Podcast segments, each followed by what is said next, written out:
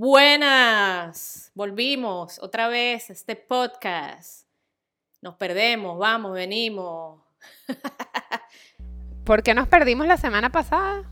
No sé. Bueno, porque sí, que sí sé. Lo que pasa es que nos tardamos en grabar porque tenemos una invitada especialísima. Y bueno, por tenemos unos horarios muy locos porque ella está en Suiza y este, se nos hizo difícil y bueno, y Roxy y yo después como que era domingo, no sé qué, estaba como haciendo frío aquí. Y dijimos, y que saben que mejor la semana que viene. No grabamos nada. Y bueno, hoy estamos aquí con nuestra invitada especialísima. Hola, ¿cómo estás, Meche? Gracias. Voz de Maite para invitar de aquí a nuestro programa. Ay, muy agradecida por la invitación, la oportunidad. Mira, bueno, este, antes de decir que vamos a hablar, voy a hablar un poquito de, de quién es Meche. Meche es mi amiga de venezolana también, que ya la escucharon el acento. Eh, Maracayera también, por favor, gracias. Ya te iba a decir. Turmereña, para ser más específico. Bueno, turmereña, pero bueno, tú sabes, coño. Nos hallamos tan para allá. Este. Y bueno, Meche es psicólogo, claro, no es que vamos a hablar aquí de que Meche su carrera de psicología, nada que ver. Pero para que Eso sepan, real. y para los que necesitan, bueno, está la orden. y No está de más, la cuña. Gracias. Exacto. Pero entonces, como, como bueno, quisimos traerla de invitada y hoy entonces vamos a hablar de. ¿Y ahora de qué hablamos, Roxy? No sé, marica, de la meditación.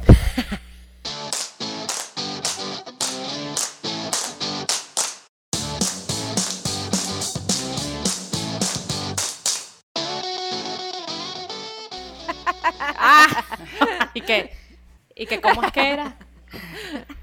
¿Cómo se llama? ¿Y cómo era? ¿Y cómo dije?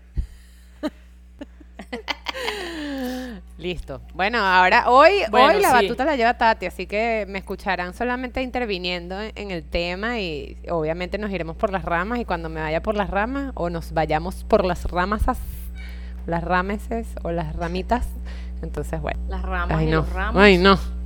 Y los, y los Mira, eh, ya va, déjame hacer un, paréntesis. Hablando de esta estupidez. Yo estaba hablando con una chama y tú sabes que ahora como todo el mundo se ofende y tú dices, Dios mío, ¿será que le- porque le dije arquitecto y entonces se va a molestar porque le dije arquitecto y no arquitecta? Ay, no sean jodan, no, que ladilla, arquitecto pues, o sea, normal, español se habla así, no me jodan.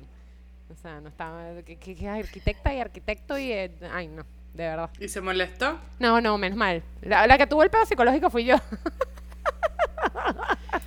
Antes de, porque verga, nos meten tanto es esa una vaina. psicosis. O sea, es una locura. Pero bueno, en fin, ese era mi paréntesis ya.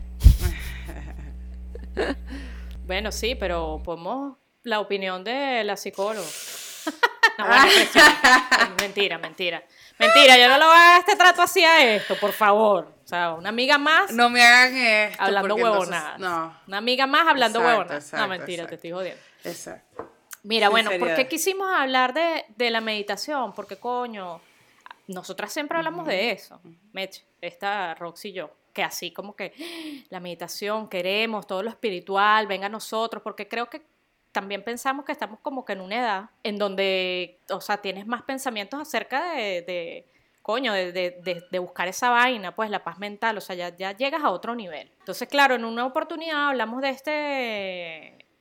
em, coño, este, este programa que hay en Netflix, el de Headspace. Buenísimo. Creo que se llama así. Es brutal. La guía Headspace para la meditación es increíble. ¿Y los gráficos? Alucinante. No, no, es que se votaron con todo, la voz, los gráficos, todo, todo, todo, todo. ¿Verdad que el tipo... eh, ¿Quién es que era? ¿Era alguien conocido? El- ¿O era el mismo, el mismo que hacía la broma? Era el monje, el mismo monje que, que habla, ¿no? Sí, no, sí. Sí, sí, Yo creo, que, creo sí que es su voz. Bueno. La del mismo monje como tal. Creo ¿no? que sí, creo que sí. En inglés, ¿no? Sí, en exacto, español, en no inglés, sé. en inglés, en inglés. Pues es tan bueno, es Sí, tan porque- bueno que yo lo pongo como que con la intención de que los, mis hijos lo vean también, porque al final es- te atrapa, o sea, a los adultos, pero a los niños también, entonces es muy de pinga en ese sentido. Porque los gráficos son que literalmente para niños Sí, también. sí. la pelotica, la cosita, te van haciendo todo lo de que lo que tus hijos hablan inglés, obviamente. No, mis hijos hablan español y francés. Ah, y francés es la cosa. la parte francesa de, de Suiza. Ah, ya, y ya, te los ya. mezclan. Hacen como Sí. manda. sí, no sé, hablan, saben cuando están hablando español y cuando están hablando francés, pero inventan palabras fran, frampañolas. Cuando no saben cómo se dice, claro. Es muy gracioso. Qué pin. Sí, sí, sí. Estaban hablando entonces de head, perdón. Headspace.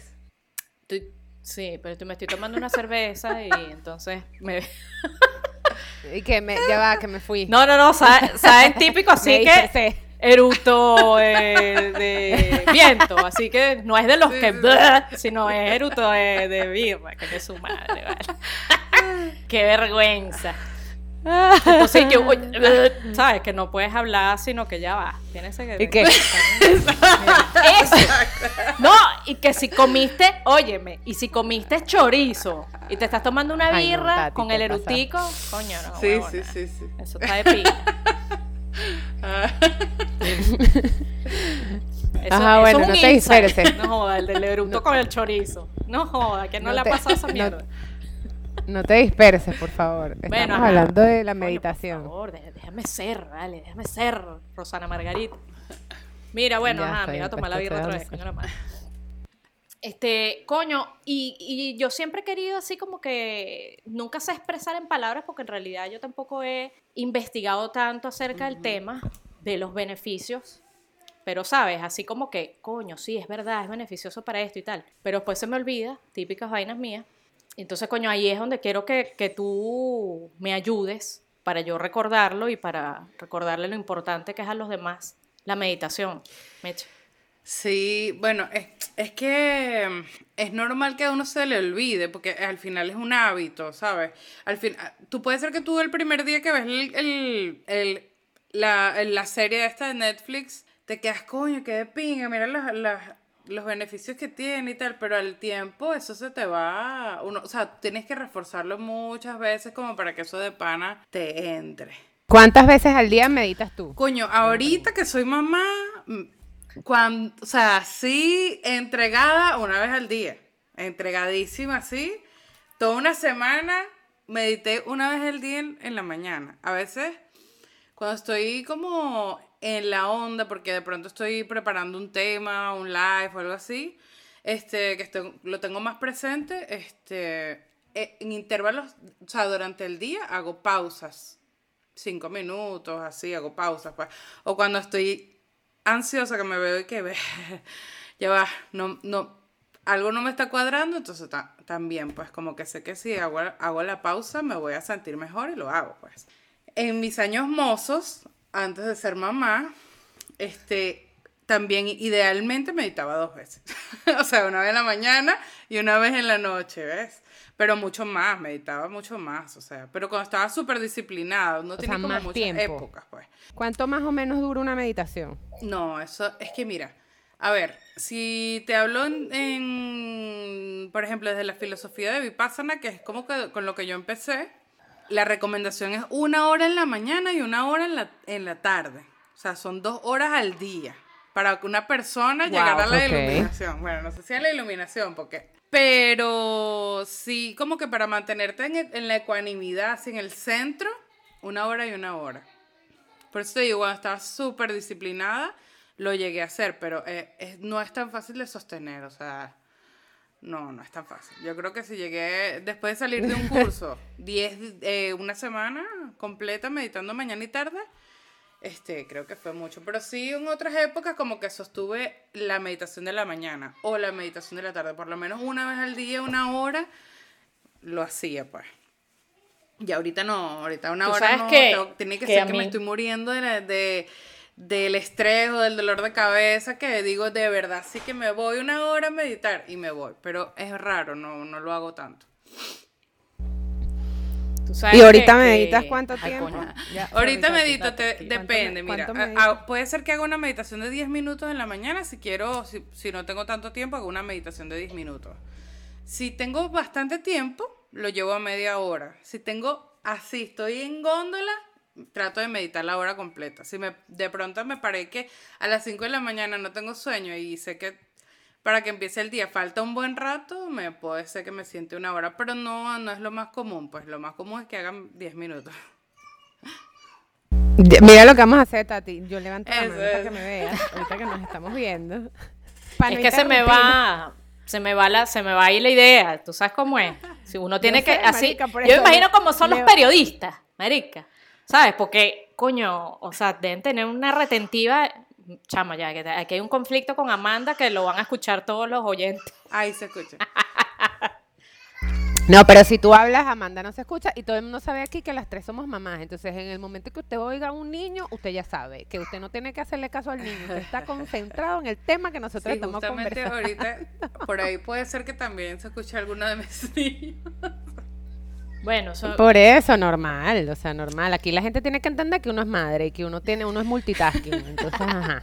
Bueno, mira, lo que yo quería hablar es que la a mí siempre me viene a la mente la película de Julia Roberts, la de mm, Comer, rezar y amar o como se Malísima esa película. ¿Qué? Es malísima esa película. El bueno Ah, es la- el libro. La, la- el película libro es es mala. espectacular No, también. María. sí, sí, sí, sí. El li- Sí, ya, a ver, sí, sí, sí, sí. A No, ver. el libro es una nota. ya va, me tocaste una tecla. Lo que pasa es que yo vi la película primero. No sé si te ha pasado eso. Yo vi la, prim- la película primero y después no. leí el libro. Entonces el libro lo amé también, pero la Sí, película claro. la amé. No, bueno, la película no es que, ay, qué mala la película, pero es que no le llega ni a No, los no, talones libro- al, libro al. O sea, el libro es, porque bueno, también cada quien, obviamente, como estábamos hablando ahorita, cada quien se imagina las cosas, como, o sea, como tu imaginación te las, te las pinta. Y entonces, claro, yo me leí primero el libro. Y a mí ese libro me llegó tanto, tanto, tanto, que la película la deben haber sacado como tres años después de que yo leí el libro y nada que ver. O sea, ay, sí, Julia Roberts, y ¿cómo es que se llama el último? El, El- el brasilero. el, el tipo que sale al final. No me acuerdo su nombre, pero él es brasilero, ¿no? No, yo no sé. No, Sí. es brasilero. Bueno, en fin, es Ah, latino. ¿verdad? ¿Cómo es que se llama? Ese no es español. No, es brasilero. Y lo ponen Ajá. como brasilero. Ah, sí. Sí, sí, sí. Claro, es este De tipo que bola, de bola, de bola. con Es, es español. Sí, es español. No es No, no Antonio Banderas, es... Javier, Bardem. Javier- Sí. No. ¿No? Sí. Yo creo que sí. Todo el mundo gritando y Sí, que, sí. no seas bruta, eso no es Javier Bardem". Yo creo que sí, Javier. Digan brutas, no joda. no. Díganos desmemoriadas, pero brutas Por jamás. favor. No, ya lo voy a buscar, porque entonces siempre después hay que ver que ustedes no saben nada, comer, amar, Bueno, y rezar, película. Este, me acuerdo, de- eh, me cagué la risa porque es típico. Y claro, cuando tú comienzas a, a practicar la meditación, que te cuesta tanto, entonces, claro, me, me, yo me morí de la risa en la parte donde ella va- hace su primera meditación, allá en la India, en el templo ese, en la vaina, donde se fue a hacer su, su retiro y tal. Y la caraja, y que, ok, ahora voy a meditar, no sé qué. Cuando le tocaba meditar, hacer sus prácticas ella sola, la caraja sí se iba para la mierda y que, y que, ¿qué colores que voy a pintar el cuarto? Y marica, es así, o sea, es tal sí, sí. cual. Entonces, claro, me encanta este documental porque, o sea, son vainas que de repente dan por sentadas lo, lo- o, o antes, quizás ahora hay como un poquito más de, te lo explican mejor, o sea, los instructores y los, los que te, eh, te llevan al- a, la, Te guían. a, la, a la meditación, pues los que te guían, exacto, este, y que gracias, malas palabras. este, y, y nada, o sea, la caraja, ¿sabes? Se encontraba sola, yo nunca vi ahí como que profundizaran tampoco tanto en el tema, pero es, mu- es muy fácil que te pase, ¿no? Que te vayas para otro lado. Entonces, lo que me gustó de este documental de Netflix es que el carajo te dice, este, es normal, o sea, no es que la meditación, como te lo hacían ver, era que tú tenías que callar tu mente, y no es así, es muy, o sea, creo que es imposible callar la mente. Este, no sé si me equivoco, pero ajá. Entonces, claro, él lo que te dice es tu mente Marica, no me veas, ¿por qué me estás viendo? ¿Qué cosa? ¿Qué está tomando? ¿Qué coño es eso? ¿Qué- Que te quedaste callada Claro. porque me viste lo que estaba haciendo, pendeja. Bueno, joder. Bueno, es que nos estamos viendo hoy, pues, a- cosa que no ocurría antes, estamos haciendo Zoom mientras grabamos. Ajá, entonces, coño, ¿qué es lo que pasa? Que, y además que, bueno, yo me distraigo Es un rapidísimo. mito. Que eh, en este documental Que te- dispersa, te marica, indican, con razón, no puedes meditar. te indican, no, y yo, ¿qué te pasa? Yo estoy meditando y estoy encaminada en mi meditación. Pero bueno, este, entonces, claro, me, me- en este documental te dice el carajo, y gracias a eso es que lo estoy haciendo bien ahora. Él te dice que tu, tu respiración es tu ancla. ¿ok? Cuando tú sientas que tú te vas hacia otro lado, que te, te- te- un pensamiento de esos te lleva, ¿verdad? Otra vez, o sea, como que darte cuenta y volver a la respiración. Y la meditación que estoy haciendo yo guiada también me ayuda porque me dice también, si sientes que te vas, vuelve otra vez a concentrarte, a enfocarte en la respiración. Y eso es lo difícil, que coño, si a ti te dicen, bueno, siéntate a meditar y no te dicen eso, marica, o sea, te, es, es agobiante Claro. porque te vuelves un culo, te quieres salir de la vaina y entonces, coño, es una lucha ahí, es, es, es cómico, por eso es que me da risa en la vaina con, con la película, pues que a esta caraja le, le pasaba esa vaina, que, que de qué color que voy a pintar mi cuarto, mañana que voy a comer, o verga, tengo hambre ahorita. Y cuando nada, abre los ojos, ha pasado un minuto. Se te hace Ajá, eterno, se te hace eterno. Sí, sí. De que paso, yo, mira, exacto. yo no sé quién coño dijo que la meditación era dejar la mente en blanco, pero yo me acuerdo, siendo niña, que alguien me dijo eso. Y yo me acuerdo como ¿Viste? que intentándolo. ¿Cómo es eso de poner la mente en blanco? No sé, mi mamá me leía cosas de, de espiritualidad, de meditación, y como que me quedaban vainas. Y yo también creí mucho tiempo que era eso.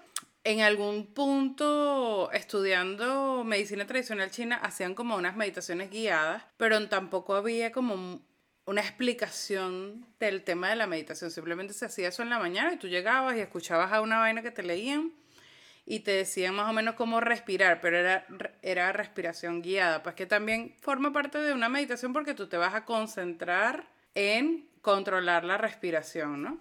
Pero, ¿sabes qué? Eh, o sea, yo no estoy, no es que estoy a favor ni en contra de ningún tipo de meditación, simplemente que cuando uno trata de controlar la respiración o estás contando, que también hay como que técnicas de contar, igual la mente se te puede ir.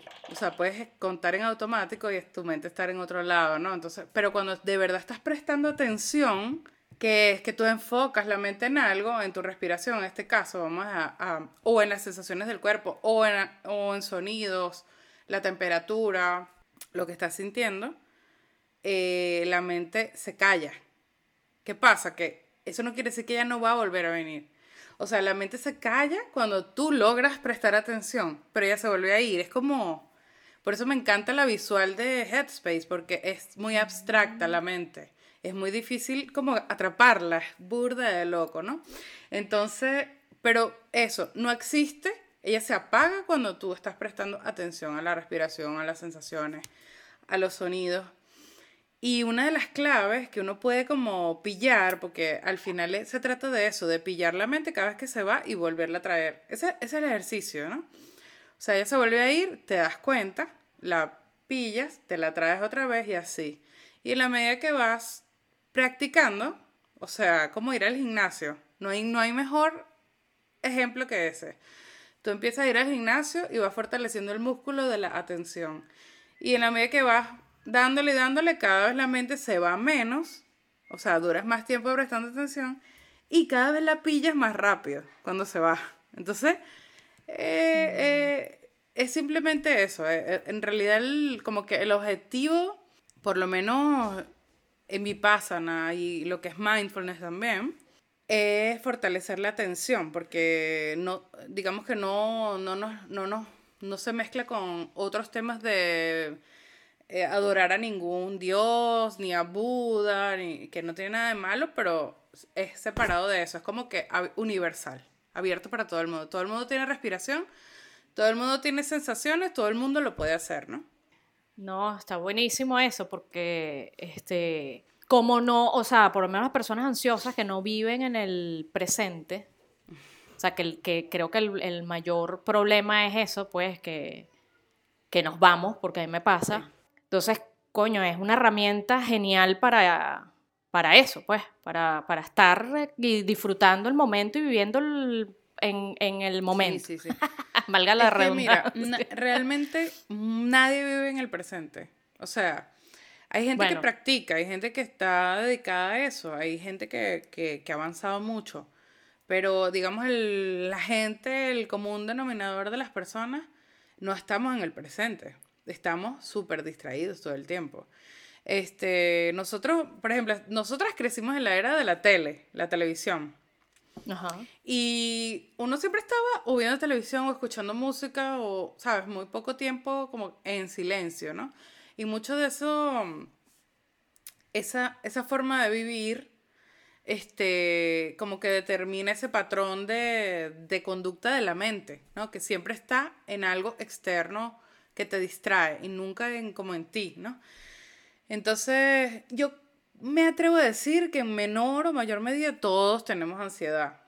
Hay unas personas que tienen trastornos de ansiedad porque esa ansiedad los invalida, pero todos tenemos ansiedad. Eso, mira, te lo aseguro porque Sí, bueno.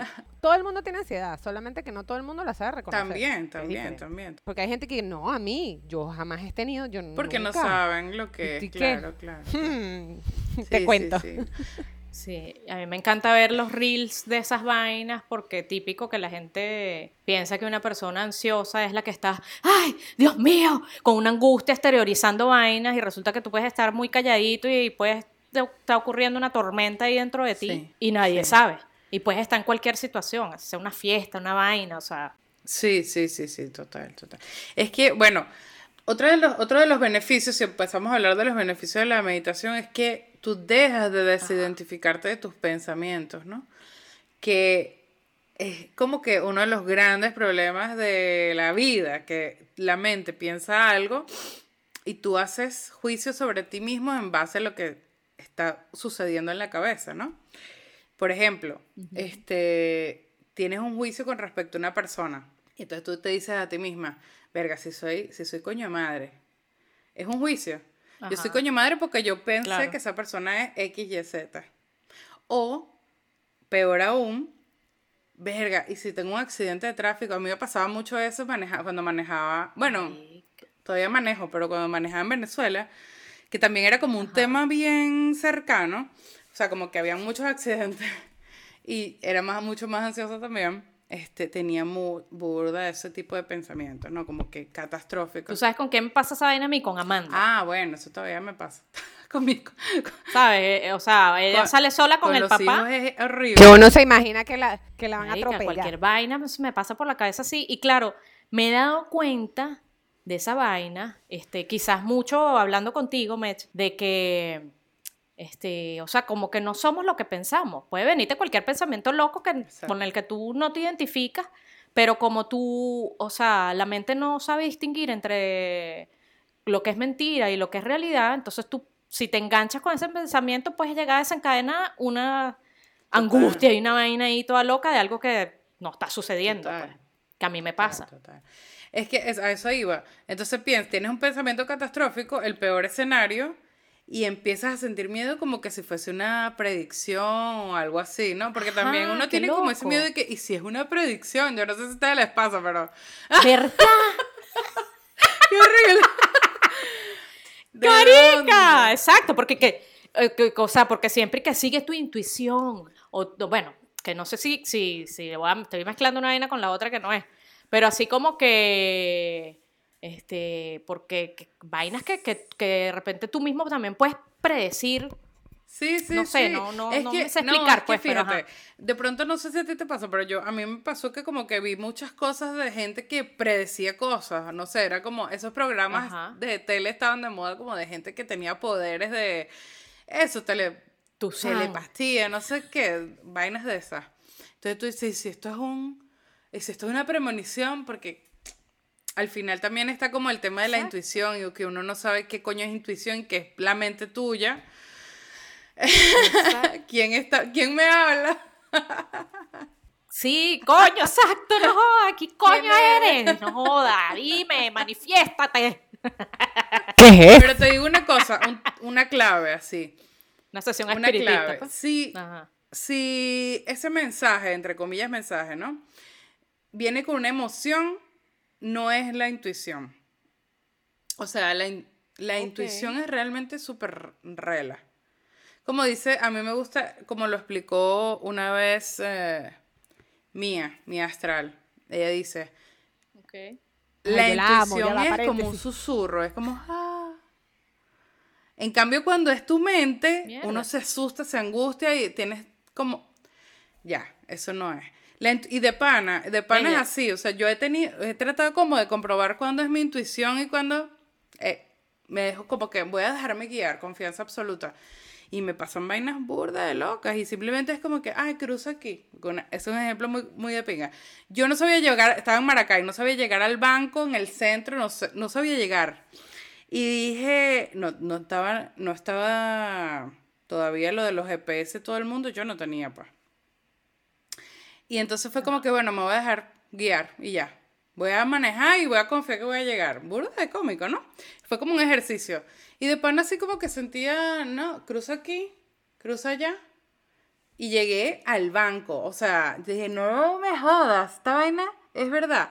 Claro, pero eh, también estaba como en esa época de mucha meditación, esa, esa época donde no tenía hijos y meditaba bastante. Eso obviamente tiene mucho que ver, porque en la medida que tú vas callando la mente, que es lo más difícil, o sea, en la medida que más meditas, más, menos, menos la mente habla duro y tú también como que estás más sin- sincronizado con tu cuerpo y no sé, eso. menos Sí, con la cabeza. Meche, cruza por aquí. No, era como, sí, es aquí, es aquí. Es, es sexy la voz cuando susurra. de la intuición. Que ahora quiero que me hable para ver cómo que es la vaina. Hola.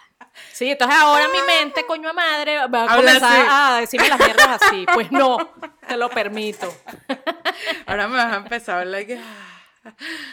Sí, sí, no seas marica, mente, no me- te metas, en- no, so- olvídate. Mándalo La para el, baúl de los recuerdos. Tenemos que escuchar, tenemos que escuchar menos a los muñequitos de la película. Sí, sí. La mente es una vaina seria. Súper. No, pero fíjate, a mí también me pasa mucho y ahorita estoy mucho en eso. Yo no sé si usted, aprovecho Tati que no hemos hablado de este tema, no sé Meche si ha escuchado hablar del, del doble Sí, sí. cuántico. Es buenísimo. Ent- ¿qué- ¿En qué consiste el doble cuántico? Epa, yo no sé, esto me acabo de No, enterar hace como cuatro días. Este, entonces, bueno, como te digo, estoy ahorita metida demasiado en este tema. Y entonces, este, me entero de lo del doble cuántico y digo, bueno, nada, ya, hay que ponerlo en práctica. El doble cuántico no es más que tú mismo en el futuro. Entonces, tú le pides a, o sea, te pides a ti mismo, a ese, A ese yo misma del futuro, que te ayude, por ejemplo, a solucionar, por ejemplo, tienes que me pasa y, y es un fastidio y es una de las cosas que yo estoy tratando de trabajar es dejar de pensar tanto, porque me pasa que si empiezo a pensar en la noche cuando me voy a acostar a dormir, adivina quién no duerme. o me paro en la madrugada por XYZW, como es normal que Juan Fernando se despierte, mi hijo, no sé qué, y yo en vez de seguir durmiendo, lo que hago es que me despierto. Entonces, cuando para no llegar hasta ahí, porque empiezo a pensar vainas, porque por lo general uno empieza a pensar en los peos que tienen, en las, pe- en las cosas pendientes que tienes que hacer, o en problemas que no tienen solución. Cuando yo estaba más joven, adivina cuál era mi pensamiento repetitivo, cómo ayudó a Venezuela a salir de este peo. Imagínate. Entonces yo, no, era, un, era un loop Claro. sin, claro, sin futuro. ¿entiendes? Entonces dije, nada, voy a empezar a hacer esta vaina. Y me pasó hace como cuatro días, que lógicamente ahorita yo tengo, como todo el mundo, un montón de vainas que solucionar. Entonces, este, empecé que no podía dormir, no podía dormir. Y dije, Rosana, el doble cuántico, ¿por qué no lo estás haciendo? Y literal, eh, y eh, como que si fuese una pana mía. Le dije, mira, muchachita, tú, yo, ajá, futuro. Hazme el favor, necesito ayuda con esto, esto y esto. Por favor, ilumíname y hazme ver las respuestas también, porque no es fácil. O sea, yo le puedo pedir mucho el doble cuántico, pero si yo estoy distraída, como dices tú, Meche, que estoy en el corre-corre del día a día, mi doble cuántico me puede mandar las señales que le dé la gana y yo no las voy a ver. Entonces, lógicamente, también le dije, por favor, ayúdame a ver lo que tú me estás, estas señales que tú me vas a em- empezar a mandar, estas respuestas que yo te estoy pidiendo. Marico, el día siguiente me contestó, me contestó una de las preguntas. O sea, no es que una un- un- me vi en el espejo y no, no, no, no, sino que me, me dio una respuesta. O sea, llegó alguien y me dijo, mira, esto es lo que, o sea, vamos a hacer, o sea, es como que para esa preocupación ya no existiese, me dieron una respuesta, me dieron una solución o me, o me hicieron una propuesta para que ya en ese aspecto estuviese más tranquila. Y es así, es así. Y yo le digo a la gente, mira, si tú quieres creer, no quieres creer, eso es problema tuyo. Yo te digo desde mi experiencia, ponlo en práctica, hazlo. Mira, a lo mejor, y si no, bueno, por lo menos lo intentaste. Pero por lo menos a mí me está funcionando. El doble cuántico. La meditación. Yo me hago biomagnetismo y me da buenísimo. Yo me hago este sanaciones con el yo superior. Me encanta. O sea, yo tengo una amiga, bueno, la considero mi amiga, que ella hace todo eso, pues hace reiki, hace este sanaciones con el yo superior, ella es la que me pone el biomagnetismo, hace un montón de cosas. Y cada vez que voy con ella, o sea, son unas revelaciones y una vaina, y obviamente ella me ayuda a canalizar muchas cosas porque hay muchas cosas que yo no entendía. Por ejemplo, Marica, estoy con una alergia de mierda que no puedo con esta alergia. Me dice, rechazo a alguien, amiga, piénsalo. Tengo un dolor de oído, ¿qué pasa? Rosana, que no quieres escuchar, piensa, no sé qué. Todo, todo, todo lo que te sucede físicamente es simplemente la respuesta de algo que tú internamente necesitas sanar, necesitas este, trabajar, necesitas cualquier cosa. Entonces estoy en eso. Lo único que yo todavía me cuesta un poco, y es un, es un poco lo que tú estás diciendo, porque nuestra generación, nuestra generación, sí, para las que ya estamos pisando los 40 o ya, las- o ya lo pisamos, es una generación que creció de una manera diferente. Por ejemplo, nosotros que, que, bueno, que independientemente de que si era la televisión, el Nintendo o lo que sea, este también, por ejemplo, yo, y creo que ustedes también, venimos de el catolicismo, porque además Venezuela de los años 80 y 90, o sea, vamos a estar claros, porque nacimos en ese país y eso fue lo que nos tocó vivir, por lo menos a mí. Y entonces, cuando uno crece y comienza a ver que después de 14 años estudiando en el mismo colegio de monjas católico, tú dices, pero ven acá, espérate un momentico, esto no fue lo que a mí me enseñaron. Y hay un poco de cosas diferentes, nuevas, que nadie te explicó y nadie te las... O porque mi mamá lo único fuera del catolicismo era la metafísica, que era lo que estaba de moda en Sí, aquella sí. época, ¿se acuerdan? Claro. Mi mamá tenía los libros, ¿cómo se llamaba la gente esta de la Connie metafísica? Que Yo me acuerdo de eso, Connie Méndez. Mi mamá tiene la colección entera de los libros de Connie Méndez. Y, pero ajá, yo estaba muy chiquita y yo no, no entiendo ni nada. Yo lo único que me acuerdo de eso era que había un libro de Connie Méndez que decía, si viene una mosca, te van a cagar la risa. Si viene una mosca o una abeja, yo le tenía pavor a las abejas, o viene una abeja a molestarte, no te asustes. Habla con la abeja y dile, hola abeja, ¿cómo estás?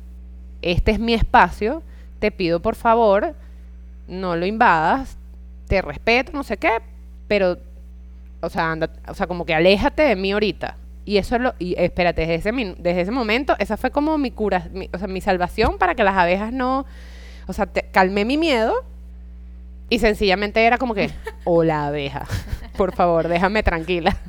Tú para Pero allá, yo eso, para acá, bueno, y eso fue lo único que me quedó, pero de resto toda mi vida fue este católico, católica, católica, o sea, ¿sabes? Entonces es como que empiezas ahorita en este momento a decir hasta qué punto esto es verdad y hasta qué punto yo sigo creyendo en esto. Porque obviamente hay muchas cosas que no coinciden, pero coinci pero en otras cosas, o sea, por ejemplo, Dios existe, Jesús existe, porque los profetas siempre existieron. O sea, esto es un tema súper extenso, pero lo que te quiero decir es en, el, en qué momento puedes hacer match de varias vainas, como estabas diciendo tú. No, porque la meditación es que porque Buda lo dice o porque... No, no, no, no. No, no, no. Que porque la energía, entonces no, pero no creas en eso. Y mi conclusión es hasta hoy que la Iglesia Católica como institución nos sembró a nosotros un miedo que no deberíamos tener, como por ejemplo el miedo a la muerte. Entonces, o sea, son vainas que uno ahorita dice que qué mierda, que era lo que tú estás diciendo, Tati, que, que bueno, es que uno llega a una edad y uno se empieza a, te empiezas como a Cuestionar. a cuestionar, exactamente, empiezas a cuestionar, coño, pero, pero ¿por qué yo creo en esto? Déjame investigar. Hay gente que es así desde carajita, que dice, yo no voy a creer en esta vaina y se ponen a investigar y después dicen, ah, no, pero yo investigué, investigué, investigué, pero la mayoría de los seres humanos se deja llevar. Todos Es somos que unos es más borregos. fácil, ¿entiendes? Claro. Es más fácil que te digan lo que tienes que hacer a que tú estés solo con tus propios problemas lidiando con ellos. Entonces es más fácil, coño, o sea, como, como todo lo que en cualquier situación ocurre. Me dije eso así porque me iba a ir para el foso con el tema del COVID. Por eso fue que dije todo cuando situación de la situación de lo que ocurre, las situaciones de la situación. Pero escúchame, Tati, el COVID, hablando por última vez del COVID, el Bueno, COVID es una vaina energética que teníamos que vivir, es una situación que teníamos que vivir. El, el planeta Tierra en ciertos momentos de la vida ha tenido que hacer limpiezas y yo no creo que esto es más que una limpieza también. O sea, las cosas pasan. A nosotros no nos tocó vivir una Segunda Guerra Mundial, ni una Primera Guerra Mundial, ni una fiebre amarilla, ni una pandemia como fue la que... co- El poco de vainas que le sacan a la reina de Inglaterra que la bicha ha sobrevivido. O sea, que tú dices, marico, o sea, ¿qué más va a sobrevivir esta vieja? Pero bueno, ajá, o sea, han habido muchas cosas y nosotros vivimos una bonanza demasiado larga. Nosotros desde que nacimos, los que nacimos en los 80, finales de los 70, no nos había pasado casi nada, más que esto. Las Torres Gemelas, ay, pero el que no vivía en Nueva York no lo vivió. O sea, una vaina mundial, una vaina tan grande, tan grande como, la, como el COVID, no lo habíamos vivido, porque el H1N1 tampoco fue que en Venezuela nos pasó mucho. En Venezuela lo único que teníamos fue un- un- una, epi- una epidemia de dengue horrible. Y, Y- Zika. Y después, eso es lo que decía, y después el chikungunya y zika. ¿Verdad que sí? verdad Aquí que cu- sí. cuando yo salí embarazada de vaina. Mateo, de mi, de mi hijo que yo, yo lo tuve aquí en Suiza, la gente cada El vez que yo decía que me, me había dado Zika era una, una alarma. Ellos, ¿qué? No, ¿quieres que te cuente un cuento de la cripta todavía? El gallo pelón. Adivina dónde estaba yo, adivina dónde estaba yo y qué estaba cuando apareció el Zika. No, y que. Yo vivía en Brasil y estaba embarazada. Ay, qué susto. Ok. O sea, Yo- la Zika de- y ya embarazada. Había nacido. Yo tuve Zika con Juan Fernando de cinco meses en Venezuela. Qué loco que. A mí me dio Zika porque fui a Venezuela a cuando Juan Fernando tenía cinco meses a bautizarlo. Y allá fue que me dio Zika. A ver, ya, ya. Epa, y me salieron unas ronchitas ahí todas estúpidas y ya. O sea, me dio fiebre casi un, un día y ya. No jodas. Pero es que ven acá, había menos miedo en cuanto a esa vaina, ¿viste? Porque, bueno, a mí no me dio. No me dio ni, ni Zika ni chikungunya. Es que el Zika mal. lo único era que tu hijo, o sea, si tú estás embarazado y te daba Zika, tu hijo podía nacer con problemas, una enfermedad específica de la broma del cerebro que les nace como inflamado. Micro. Le sale de cabeza Eso. Pequeña. Ah, ok. Pero no, Ah, pero, pero más nada. O sea, las personas, así a ti te da Zika y normal, como el dengue, pues. Es un virus más. sí. Exacto, pero me acuerdo que la gente sí tenía como sus miedecitos de que año la vaina. Pero yo te voy a decir una vaina, el chikungunya es mucho peor que el A mí Zika. también me Sí, y deja El chikungunya secuelas tumba a la gente. de, o sea, mi hermana ahorita anda con un, mi amor, saludos que siempre nos escuchas, Ajá. Tiki. Este, anda ahorita con unos, le, le volvieron los dolores. Creo que es dolores en las Exacto. articulaciones. Sí, sí. Que coño, la Ajá. madre, las secuelas del Zika, no jodas.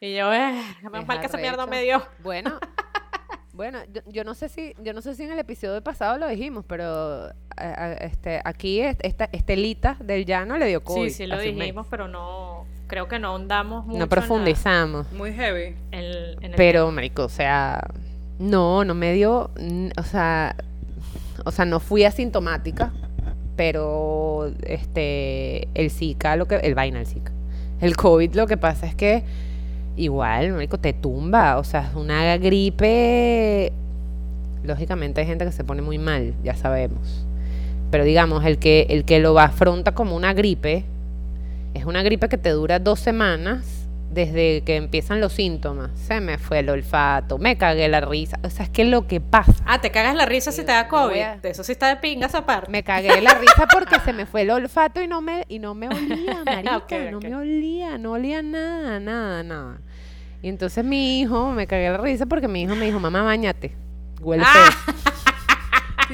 ¿Y qué hay? Mm.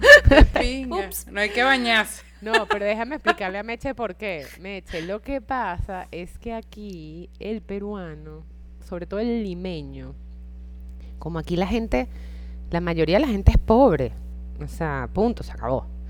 La mayoría de la gente no tiene ni siquiera agua caliente en su casa. Entonces aquí nueve meses del año hace frío y está nublado y es gris. Cuando la gente se enferma o, o cuando tú llegas aquí, el primer choque cultural es el que no toman nada con hielo. Porque tomar cosas heladas hace daño para la salud. Es cultural, es cultural. ¿Entiendes? eso o sea, es obviamente tú vives en Venezuela toda tu vida De tu abuela. y, y tu mejor amigo es el hielo. ¿Entiendes? Ay, que la cerveza está caliente, échale hielo, ¿sabes? Entonces, pero aquí, cuando a la gente le da COVID, hasta los mismos médicos te dicen, no te vayas a bañar Agua por fría. nada del mundo. Claro. No, a bañarte. La gente no se baña. Pasan días. Te estoy diciendo que un COVID te puede durar 12 días y hay gente que pasa 10 días sin bañarse. Es imposible. ¿Cómo vas a hacer pero no se ¿tú mueren de sea eso? por eso o, o más por... De bolas. Escúchame, Tatiana, este cuento. La señora que viene a mi casa este, a ayudarme a limpiar, ella es venezolana, y me dice, yo tengo una vecina que su esposo se enfermó y el tipo ya era guarro, o sea, el bicho como que parece que no se bañaba mucho, peruano, pero bueno, porque es esa gente que es así, ¿entiendes? Y esa gente que obviamente no tiene secadora en su casa y en esta humedad de mierda lavan la ropa, no se seca bien y huelen a humedad, tú sabes. Entonces no es una persona que huela muy rico, que digamos. Y además el señor le da COVID y el bicho menos se bañaba. Bueno, resulta que se estaba muriendo y llegó una, una doctora venezolana que lo salvó y lo primero que le dijo la doctora fue, me hace el favor, usted va y se baña. A mí no me importa nada, se quita esa ropa, saquen toda esta ropa de aquí. O sea, el tipo está tirado en la cama que no se movía. Y lo primero que le dijo, bueno, entre otras cosas, obviamente le dio unos medicamentos, una vaina, no sé qué coño hizo la tipa, pero brujería no fue, porque en verdad la tipa es súper buena este, doctora. Pero entre las cosas era, Báñese, se tiene que bañar todos los días. Usted tiene que bajar la carga viral bañándose y lavando y cambiándose de ropa todos los días y lavando casi que las sábanas todos los días. ¿Por qué crees que la gente se muere en los hospitales? Porque las cargas virales son demasiado altas. Y además hay bacterias, entonces por eso la gente se pone peor. Epa, no estoy hablando de gente con COVID, estoy hablando que si tú estás en un hospital que no está bien, bueno, y tu papá te- me puede decir si tengo razón o no tengo razón, este, por eso es que la gente se pone peor. De hecho, muchas veces los médicos quieren que la gente se vaya rápido a sus casas cuando tienen un soporte vital que pueden tenerlo en su casa porque en los hospitales se ponen peor. Por esto que te estoy diciendo. Entonces, si la gente no se baña, Y se me baña, por favor, que era el sketch ese Que de... me lo bañen, que me lo bañen. de Que me Radio lo bañen. ¿Qué era eso? ¿Qué era, qué era eso? Será. Radio Rochela, Coño, pero, no era pero estás viendo cómo, cómo es la vaina de los recuerdos. O sea, cómo, no, cómo vamos a tener nada más la frasecita y no nos vamos a acordar lo otro. O sea, No, yo creo que era una tipa que le decía, y me lo bañan, por favor. ¿no? Rosendo. ¿no? será? ¿No, Rosendo era? No, creo que no. No, era, Rosendo creo que no Pero era. es que eso, es que la gente lo agarró de joda y de acá, bueno, yo me acuerdo que la gente y que me Y lo claro, ya después se te olvida favor. la vaina. Bueno, aquí, aquí este entonces, y me lo bañan por favor, es el lema de, de los médicos. Sí, no, este, marica, al revés. Aquí te dicen que no te bañes. Qué locura. no sé por qué será esa locura, ¿verdad? Yo siento que cuando yo me siento mal y me baño, me siento mejor. Yo ¿entiendes? también, O sea, es como que, yo como que- también. Como, que me cambio, sí. como que, coño, estoy claro, no te operativa. con estoy operativa, estoy limpia. Te vas a bañar con. Mi papá se reía y me decía, hija, bañate. La novia de mi papá, que es médico, se, ella, ella es de estos médicos de terapia intensiva.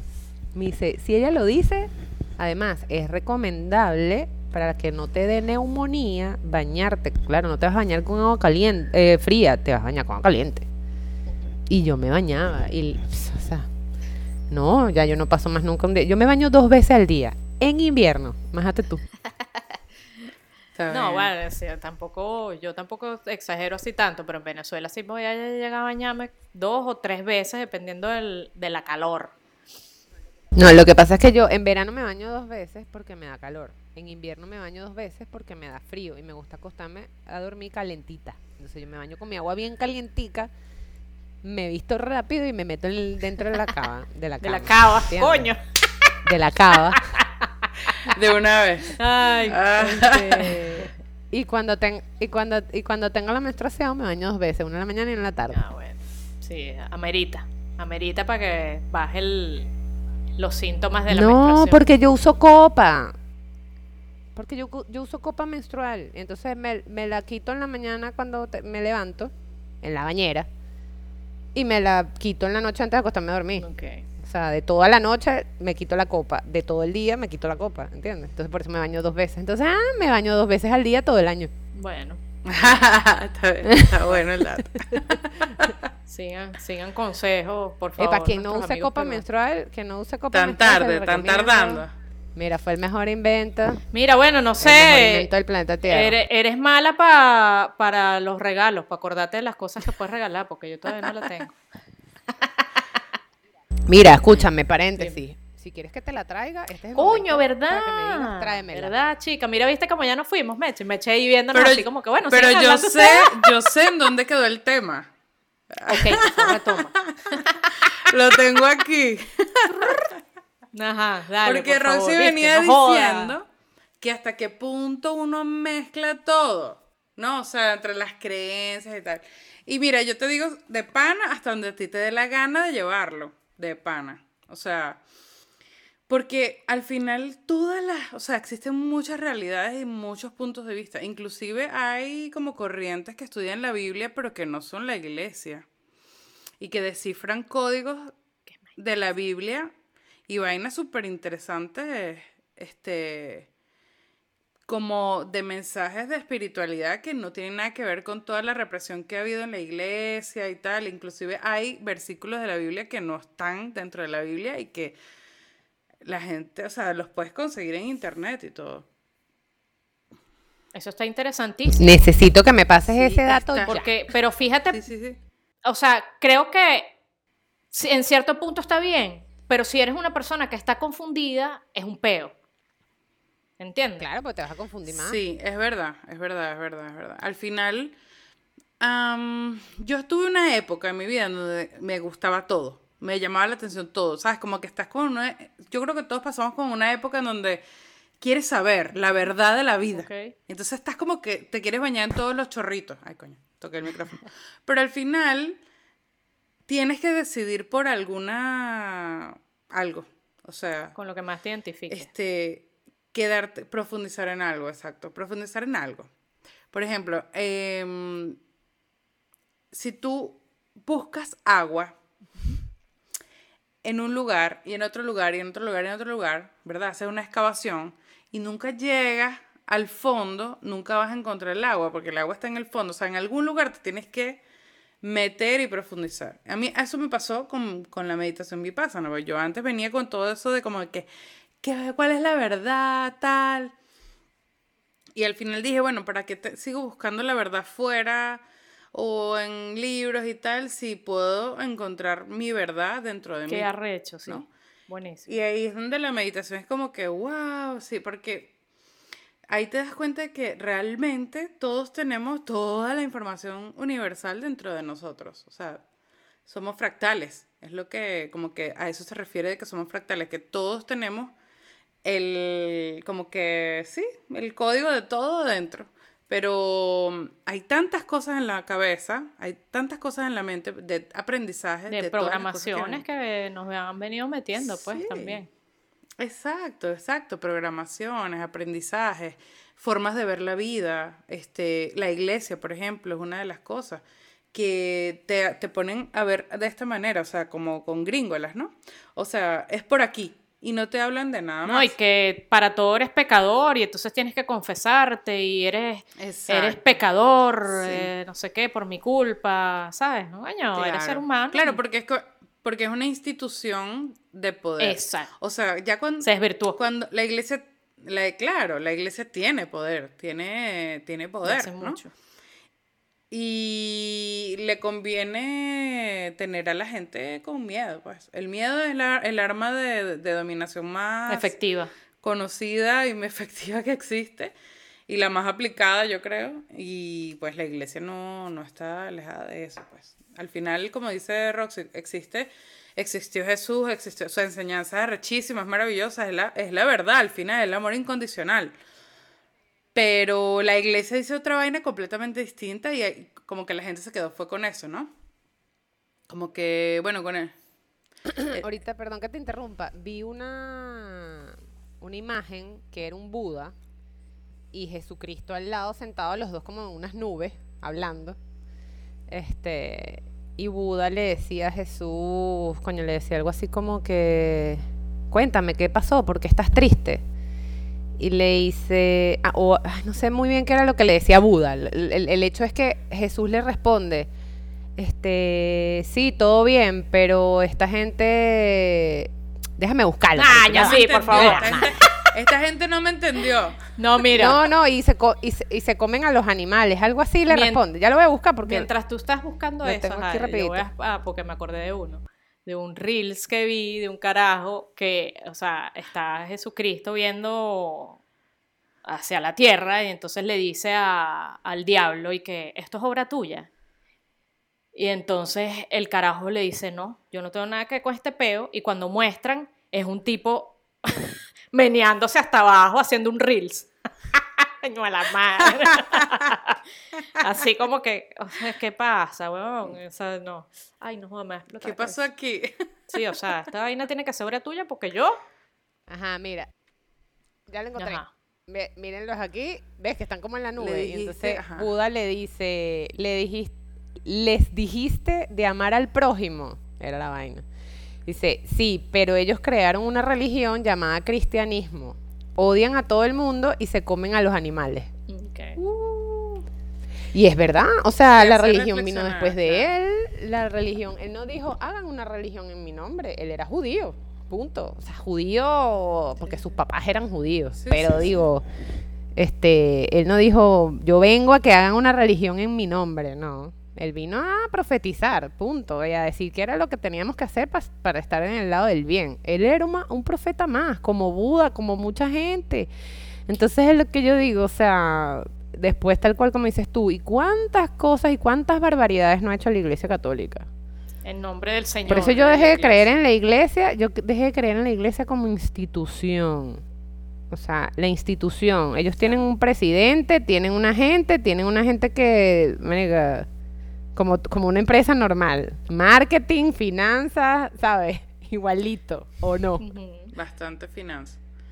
Hay bastante Entonces, plata de por medio, uf, claro. claro, pero claro. Duro. Claro. Entonces ahí es cuando tú dices, mm, mm, cuando uno crece, porque cuando estás carajito en el colegio, normal, pues. Claro, claro. Las monjas era así como que, bueno, yo creo en la monja, no creo en la monja, creo en los curas.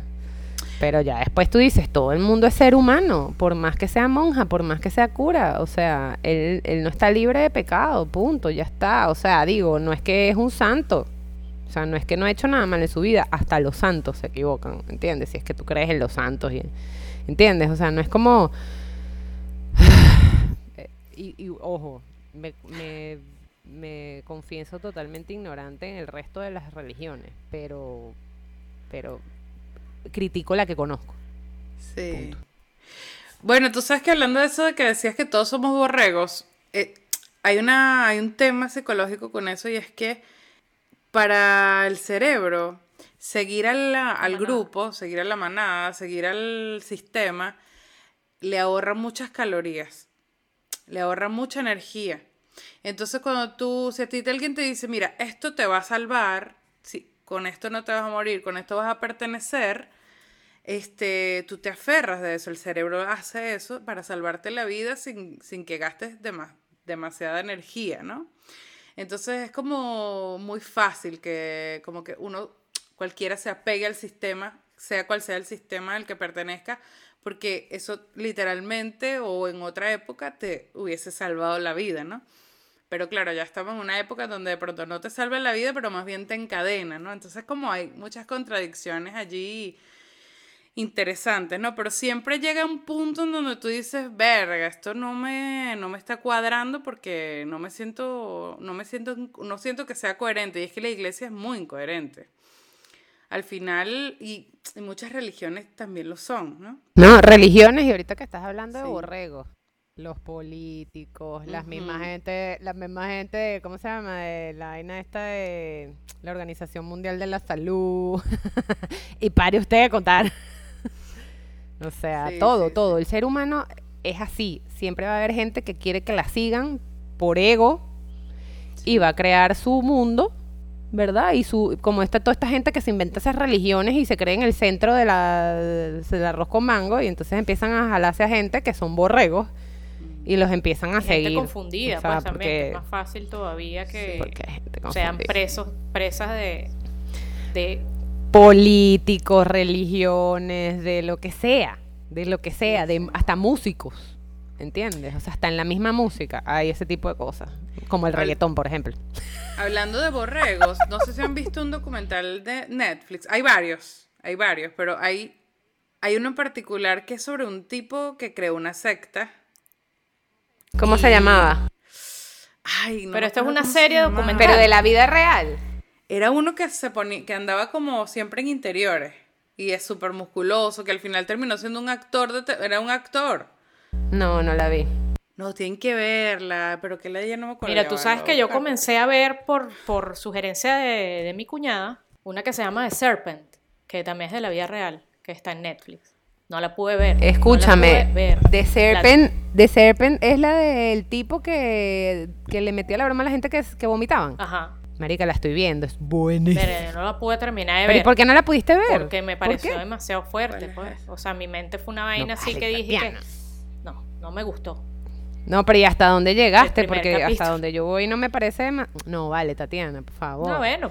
Chama, tú no has visto vainas fuertes. No, sí Hay he vainas visto. en Netflix que Sí he visto, pero ahorita mi, mi... No sé. No sé si es porque soy mamá o lo no que estás sea. en ese mood. Este, de hecho, a Agustín le gusta burda las películas gore, que son mucho más arrechas que esa vaina, y me he calado algunas y tal, y ya. Este, pero que me parece, o sea, no sé, me pareció tan chimba la vaina. O sea, el- no sé, me dio como que, ah, no me, me sentí burde mal. O sea, me descompuso, ¿sabes? Y dije, no, Mm, a mí No me ha quiero ver más con, esa mierda. con vainas serias y cosas así. exacto. Que me ponen muy chimba y. Serpent no me pasó. La sigo viendo, no, no la he terminado.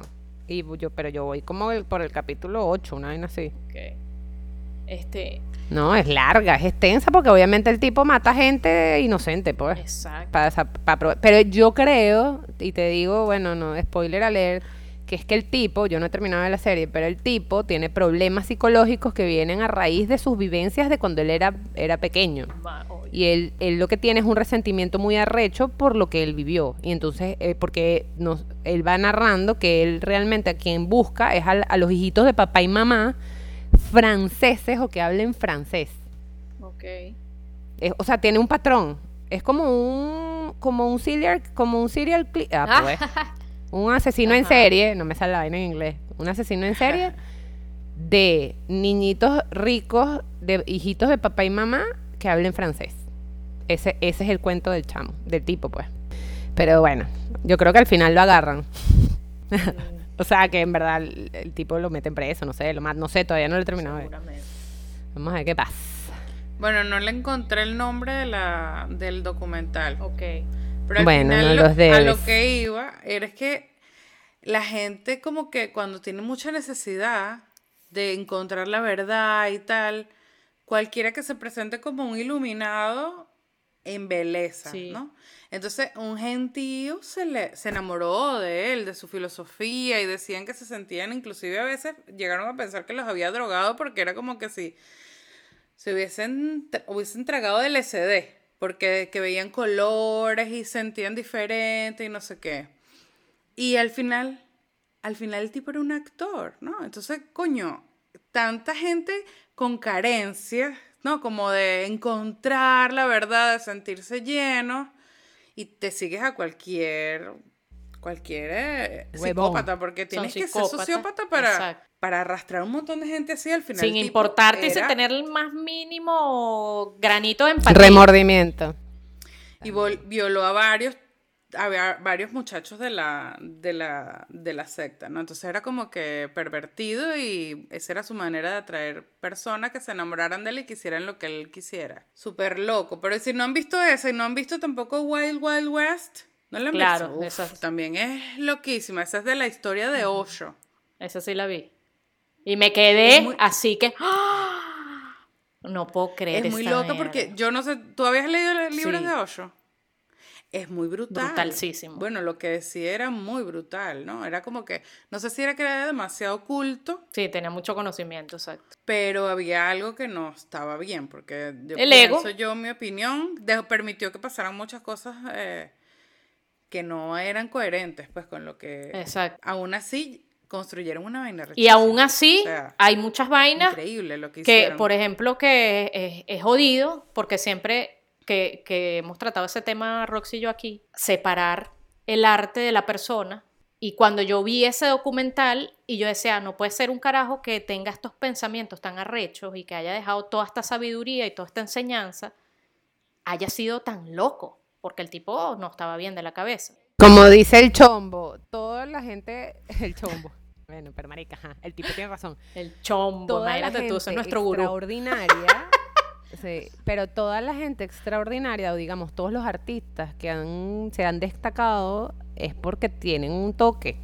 Algo no son, no, en algo no son normales, salen, salen de lo normal, o sea, algo tienen mal en la cabeza, o sea, y estamos hablando de Michael Jackson, de este, ah pues, No sé.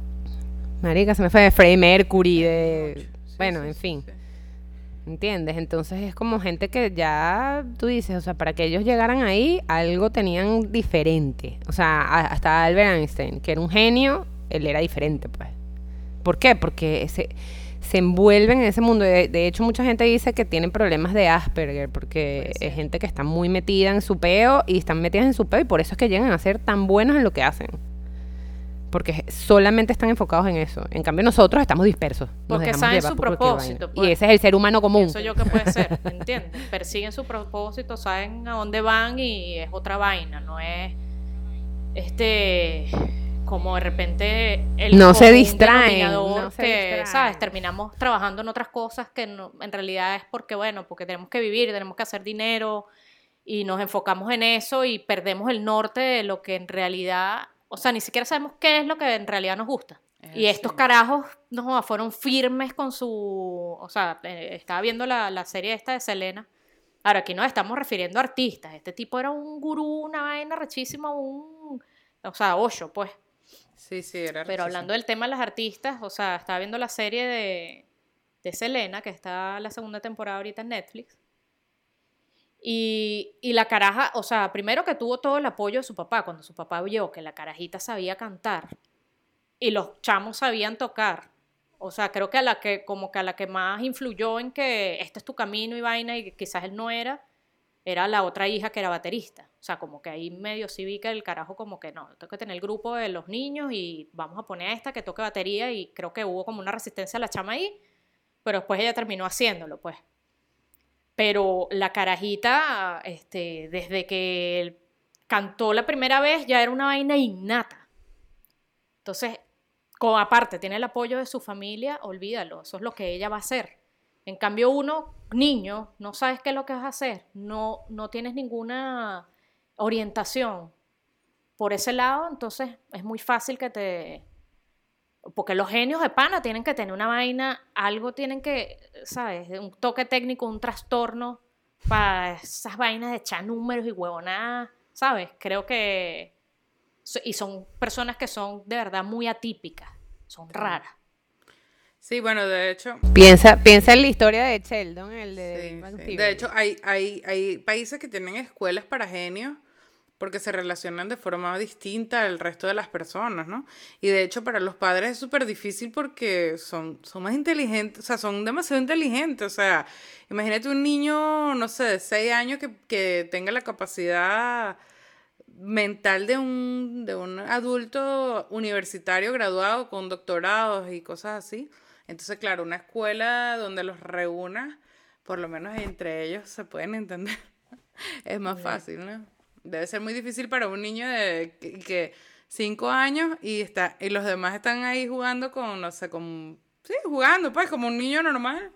Y este y que, no, quiero descubrir la teoría nueva de la, no sé.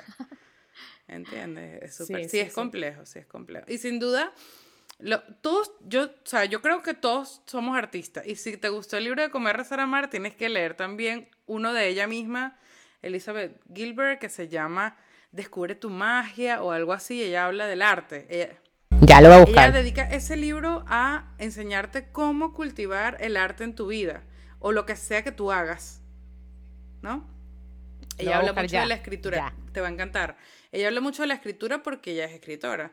Ella dice que muchas veces no es la musa que va a venir a ti para que tú escribas, sino que la musa te tiene que pillar trabajando, ¿no? Básicamente es eso. Y otra cosa es que me gusta que desmiente como es esta, esta visión que tenemos de, de los artistas de que tienen que ser trastornados porque si no, no son valiosos. Y ella dice, mira, si voy a basar mi arte en que tengo que estar mal, este, bueno, váyanse consumir droga. madre, exacto, porque no puede ser que mi arte, que es lo que me hace feliz, me lleve a la miseria. Y habla de muchos ejemplos. Muy interesante, de verdad que el libro me gusta porque como que nos reconcilia con esa idea, porque también muchos de nosotros, por lo menos en mi familia, yo crecí escuchando que los artistas eran drogadictos, así lo decía mi papá, no es algo que yo crea. Drogadictos, putas y maricos, eso es lo que él decía. Y yo siempre tuve una chispa así como que yo quiero ser artista. Y nada, para mí negado, ¿no? Pero ahora como que, ¿sabes? Tú, al final, el arte es una forma de expresión que todos necesitamos. Y así tú no te vayas a destacar, ese no tiene que ser el objetivo, ¿no? Como que también deslastrarte de esa, de esa idea de que para hacer algo que disfrutes tiene que ser porque le vas a sacar real o vas a ser súper exitoso. También. Bueno, pero vi- eh, otra vez, es una vaina Sí, cultural sí, sí. Y, y de la época en la que crecimos, que es literal lo que acabas de decir, lo que te decía tu papá, y lo de que nadie come Sí, siendo exacto, esa es pintor, nadie come siendo músico. que te vas a morir de para hambre. que seas, para que comas de eso, a juro tienes que estudiar. No, papá, voy a ser músico. Estás loco. ¿Y de qué vas a vivir? Porque según tendrás que tener un plan B. O eres ingeniero primero y después la música, pero la música primero ni de vaina. Exacto, si te pones a ver. Y si era ver generacional. quién coño se lanza de lleno, por lo menos, al menos que tengas una mente súper fuerte, así que no, no me importa lo que me diga mi papá y mi mamá, yo me voy, esto es lo que yo voy a hacer sin plan B, nada, o teniendo un plan B, pero ese va a ser mi plan B, el estudio de lo que sea, ¿no? Tienes que tener mucha fortaleza, pero si tú ya con ese mensaje de que tienes que tener un plan B, tú dices, no, esto es demasiado peligroso. Para lograrlo tengo que tener suerte. Y ya ahí le dejas de dedicar el 100%. O sea, ya ahí te rendiste, te rendiste ya. Ese, ese mundo del, del arte es igual en el mundo del También. deporte. Pero en el mundo del deporte en Venezuela se aprovechaban de los niñitos, les quitaban su, su Mm. niñez y los metían a jugar béisbol porque Venezuela. Y entonces los pobres niños no tenían niñez porque estaban ahí que los papás lo que querían eran los reales del carajito que medio bateaba. ¿Sí me explico? Sí, sí. Exacto. Ahí están las dos caras. Sí, sí, sí, Ahí están las dos caras. También es cierto que... Porque nosotros culturalmente en el país en el que crecimos, la música era una mierda porque no vivías de eso, pero el béisbol sí. Sí, sí, se podía. O sea, el carajito que jugaba béisbol, coño, que te fichen, que te firmen, que vamos a mandarlo para un summer camp en no sé vainas, te saca, o, que te, o que te vengan a ver los que vienen de Estados Unidos porque, ves, es una cagada, todo es generacional, todo es cultural y nosotros contamos esta historia y a lo mejor aquí en Perú hay una historia distinta con el fútbol o en Brasil, marico, o sea, en Brasil yo me acuerdo, o sea, yo que viví en Brasil, yo te digo, o sea, los niños, o sea, nacen y quieren ser futbolistas, todos. Y está mal, está mal, era lo que tú decías, no Como O sea, no puede ser que tus papás- todas queríamos ser mises en algún punto. yo quería ser Miss. Bueno, yo no quería ser Miss. A mí en mi familia todo el mundo me decía que yo iba a ir para yo crecí, o sea, yo coño, cre- marica, te lo dicen todos los A días. mí, yo recuerdo que muchas veces me decían, era como que lo que hay que decirle a una niña venezolana, ay, cuando vas a hacer una miss y una vuelta, una cosa. Ay, qué linda, esta va a ser miss. Es verdad. Que el- eso a mí me parece súper enfermo, de verdad. No, ¿y cuántos novios vas a tener? Eso, tú sabes, chiquito uno, Sí, y de ahí sí. diciéndole que unos novios, y uno, ¿y qué coño? Sí. Y a los niños, ¿cuántas novias tiene? Sí, sí, sí. El machismo Sí, sí, por sí. delante. Bueno, nos queda que nuestros hijos no crezcan así. Sí, el cambio está bola, en nosotras, De bola, en esta generación. Sí. Tú sabes que retomando el tema de la meditación, yo fielmente creo que la meditación es la salvación del mundo. Porque fíjate tú, al final todo esto que hemos hablado hoy, o sea, todo, todo, todo, es un pedo mental. Sí. Es, son creencias, son condicionamientos, es todo lo que hemos aprendido en- desde que nacimos, de generaciones. Y al final, lo, de pana, algo que te va a descondicionar, te vas a ir deslastrando de todo eso, es la meditación. Muchas veces la teoría ayuda, o sea, leer libros ayuda, hablar con otras personas ayuda, ir a terapia ayuda. Pero siempre la meditación va a estar ahí quitando, quitando, quitando, quitando huevonadas. Y al final, yo por ejemplo me di cuenta de que yo quería criar a mis, a mis hijos diferentes gracias a la meditación. ¿no? Es como que me abrió los ojos en tantas cosas, porque te empiezas a realmente ver cómo piensas, ¿no? Y, todo lo ilógico que puede llegar a ser, porque al final tenemos tantos pensamientos que ni siquiera nos hemos cuestionado en la vida. Tantas, tantas vainas que creemos, que damos por hecho que no las hemos cuestionado todavía. Y al final cuando te sientas todos los días un rato, vas a, vas a estar observando eso, pues, ¿qué, qué, qué es lo que realmente estoy pensando? ¿Cómo me hace sentir esto? Y, y cuestionarlo, ¿no? Y a, quitarte, y a quitártelo, a darte cuenta que eso no es. Cuestionarlo y cambiarlo. Exacto. Claro, Identificarlo, observarlo y cambiarlo. claro.